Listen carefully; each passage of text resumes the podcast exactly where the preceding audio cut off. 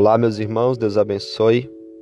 Que é o pastor Jefferson. Eu quero deixar uma reflexão para o seu coração. No entanto, polêmica, mas é necessário falar deste assunto. Depressão, o soluço da alma. Elias pediu para si a morte e disse: Basta, toma agora, ó Senhor, a minha alma ou a minha vida. Primeiro, primeiro livro dos Reis, capítulo 19, versículo 4. Isto são palavras ou petições ou oração ou um clamor de uma pessoa com depressão. Elias, o grande profeta Elias.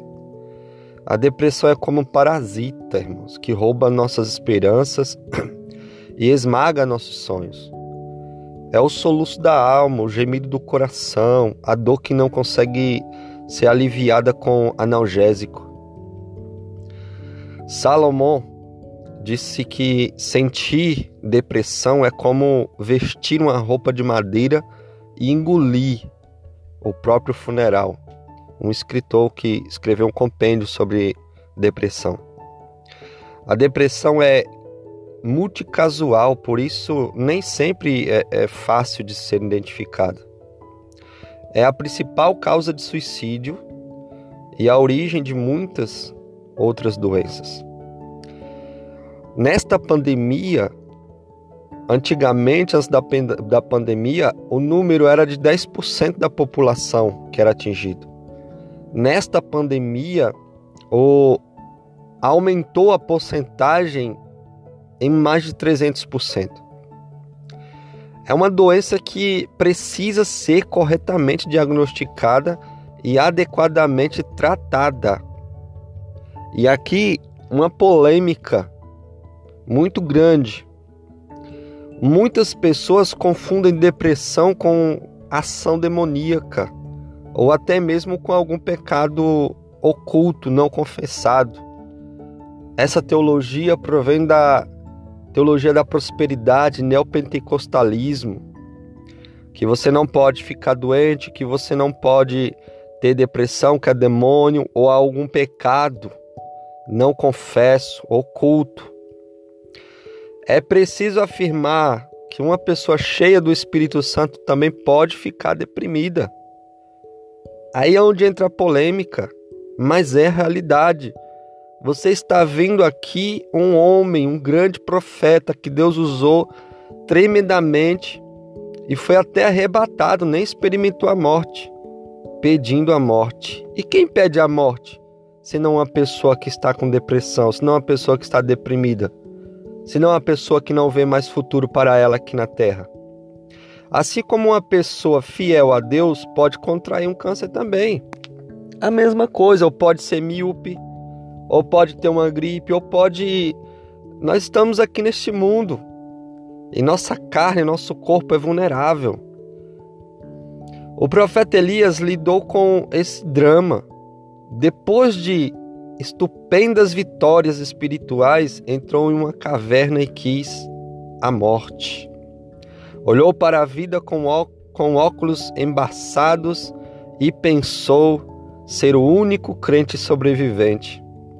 Olhou para a vida com as lentes do retrovisor e julgou que seu ministério havia acabado. Por isso, pediu para si a morte. Deus tratou de Elias e o restaurou de sua crise depressiva. Devolveu-lhe a saúde emocional e também o ministério.